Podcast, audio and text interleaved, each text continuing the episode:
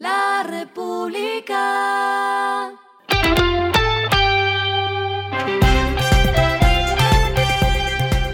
Al final de la jornada, esto es lo que debes saber sobre el comportamiento de los negocios, las finanzas y la economía. Las movidas de hoy fueron. La Superintendencia de Industria y Comercio presentó pliego de cargos contra Terpel, Chevron, Biomax, Primax, la Asociación de Distribuidores Minoristas de Combustibles y Derivados del Petróleo de Nariño, Adiconar, y a 46 distribuidores minoristas de combustible líquido por la presunta coordinación y ejecución de una estrategia tendiente a obstaculizar el ingreso de nuevos agentes mayoristas al mercado de distribución de combustibles. El pliego establece multas a cada persona jurídica de hasta 100 mil salarios mínimos, lo que equivale a 116 millones de pesos, y a las personas naturales que intervinieron una cifra de 2.300 millones de pesos.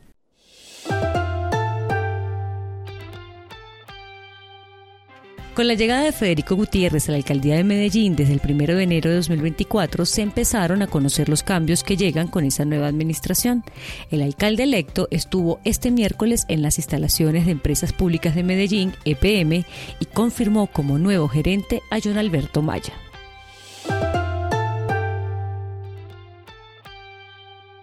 Cementos Argos lanzó la primera oferta de readquisición de acciones a través del mecanismo independiente por 20 mil millones de pesos con el propósito de incrementar la liquidez de sus acciones en la Bolsa de Valores de Colombia.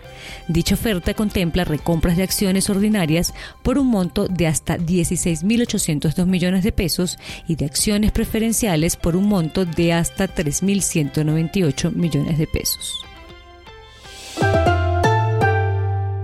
Lo que está pasando con su dinero.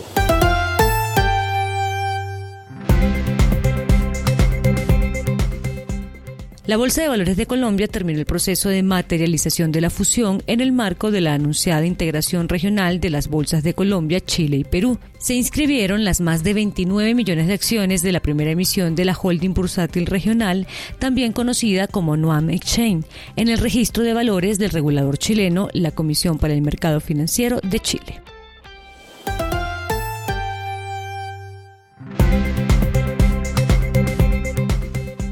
Los indicadores que debe tener en cuenta. El dólar cerró en 3.976,84 pesos, subió 13,27 pesos. El euro cerró en 4.321,04 pesos, subió 25,52 pesos. El petróleo se cotizó en 76,37 dólares el barril. La carga de café se vende a 1.437.000 pesos y en la bolsa se cotiza a 1,94 dólares. Lo clave en el día.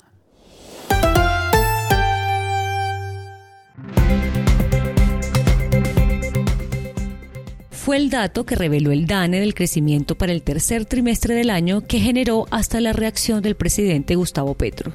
La variación del PIB de Colombia fue de menos 0,3%, un decrecimiento de la economía que no era el esperado, pues los analistas y gremios apuntaban a un alza de al menos 0,7%.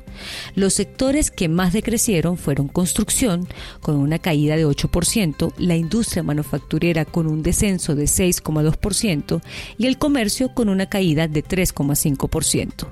Esto significa que la economía cayó por primera vez desde finales de 2020, tiempo de la pandemia. Frente a esto, el presidente Petro dijo que debe crecer la inversión pública y que la regla fiscal debe ajustarse. Puntualmente señaló, el pensamiento fundamentalista neoliberal que provoca una estricta fórmula de marco fiscal y regla fiscal, que el mismo que la construyó la violó, no debe mantenerse en el país. Otro personaje del gobierno que reaccionó fue el ministro de Hacienda Ricardo Bonilla, quien mencionó que la reducción de las tasas de interés es clave para la recuperación nacional.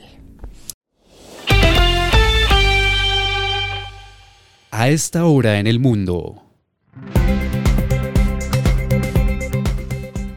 El presidente de Estados Unidos, Joe Biden, se reunió el miércoles con el líder chino Xi Jinping por primera vez en un año para mantener conversaciones que podrían aliviar las fricciones entre las dos superpotencias sobre conflictos militares, narcotráfico e inteligencia artificial. Biden y Xi llegaron el martes a San Francisco, donde ambos participarán en la cumbre APEC.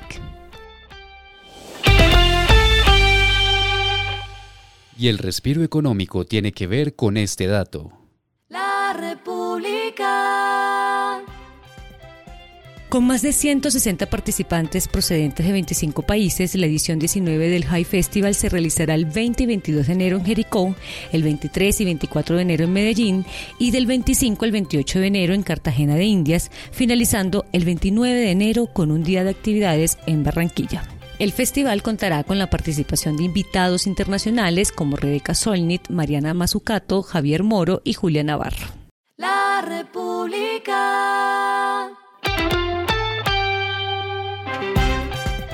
Y finalizamos con el editorial de mañana. A la economía le vuelven los días de la pandemia. La economía colombiana no marcha bien a la luz de los resultados del DANE que dictan un decrecimiento de 0,3% durante los pasados julio, agosto y septiembre. Una mala noticia. Esto fue Regresando a casa con Vanessa Pérez.